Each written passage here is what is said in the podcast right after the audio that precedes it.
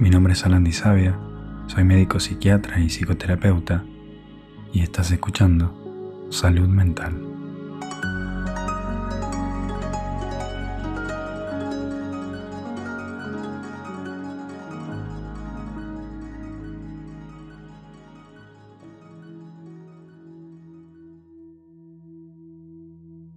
El trabajo de duelo ayuda al cerebro de una persona a reconocer que el mundo cambió es como actualizar tu celular con el último sistema operativo para mejorar su funcionamiento. Cuando intentamos evitar la tristeza asociada con una pérdida, nunca le damos tiempos a nuestra computadora, es decir, nuestro cerebro, para mejorar nuestra forma de ver el mundo al descargar la información más reciente sobre los eventos importantes que pasaron en nuestra vida. Cuando no hacemos esto, es más probable que nos molestemos nos enojemos o nos lastimemos de nuevo cada vez que nos encontramos con un recuerdo de un evento pasado, porque nuestro cerebro todavía funciona con el mismo sistema operativo antiguo que aún está esperando que el mundo sea el mismo que antes del evento dañino. Ahora vamos a hacer un ejercicio para empezar el proceso de duelo.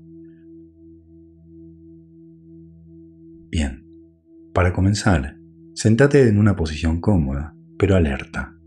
Toma un respiro, con conciencia, céntrate en este momento y trae a tu conciencia el recuerdo de la herida y la pérdida por la que debes realizar el duelo que voy a dejar escritas en la descripción de este episodio.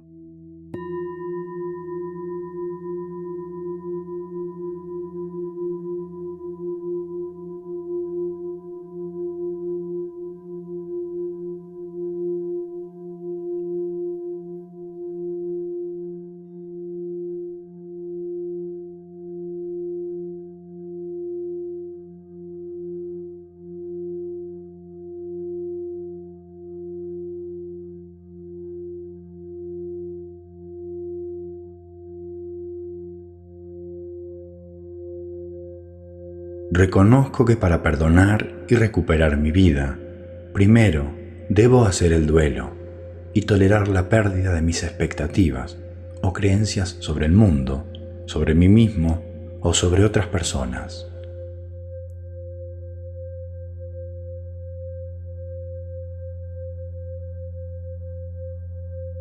Para la práctica de hoy, necesito hacer el duelo por la pérdida de mis expectativas del pasado.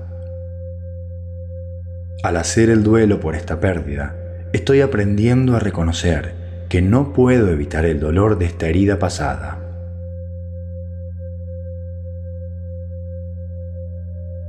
No es algo que pueda ignorar, negar o fingir que nunca pasó, ya que esto solo crea más sufrimiento.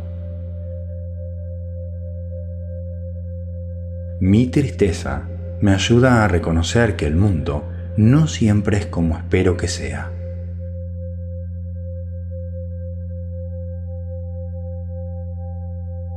Al permitirme experimentar la tristeza de mi pérdida, sin deprimirme, desmoronarme o culpar a los demás, doy el primer paso hacia el perdón y hacia mi sanación genuina.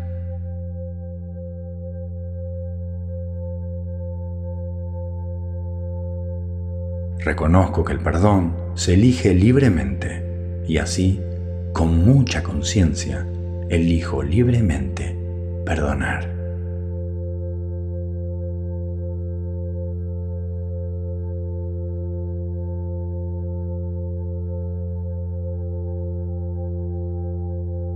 Dirigí tu mente hacia el área de tu vida que necesita perdón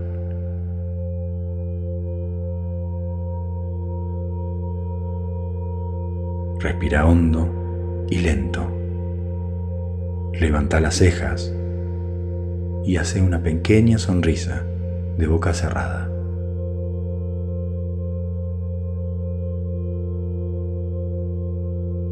Te perdono.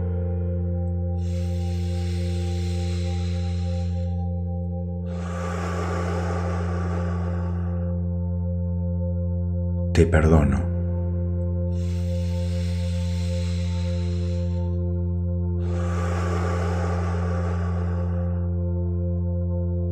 Te perdono.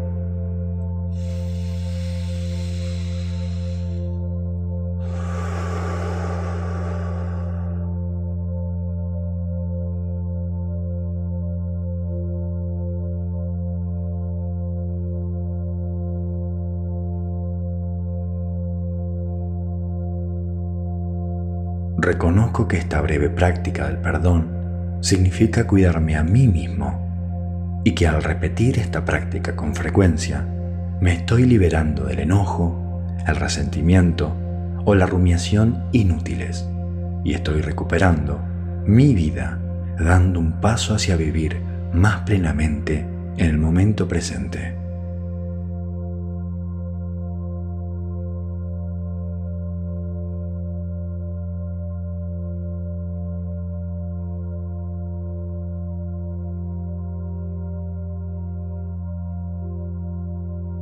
Bien, ¿qué observaste durante esta práctica? ¿Pudiste sentir la tristeza de tu pérdida?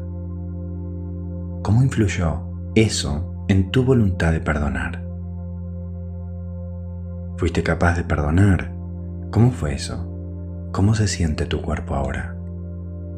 Si te resultó difícil llorar o perdonar, ¿qué podría significar eso? ¿Qué es lo que necesitarías aprender? Es muy importante que recuerdes que el perdón es un proceso, no un punto final. Esto significa que requiere un compromiso continuo y práctica con la misma situación. La buena noticia es que cada vez que perdonamos, aflojamos el control de cosas inútiles, resentimiento o el enojo. Decidí perdonar de nuevo cada vez que te encuentres con un recuerdo de la herida del pasado y después Practica, practica y practica. Repetí tu declaración de duelo cada vez que te encuentres pensando en la herida del pasado. Repetí tu práctica al perdón sobre una herida pasada una y otra vez hasta que puedas pensar en la herida pasada sin desmoronarte o intentar evitarla.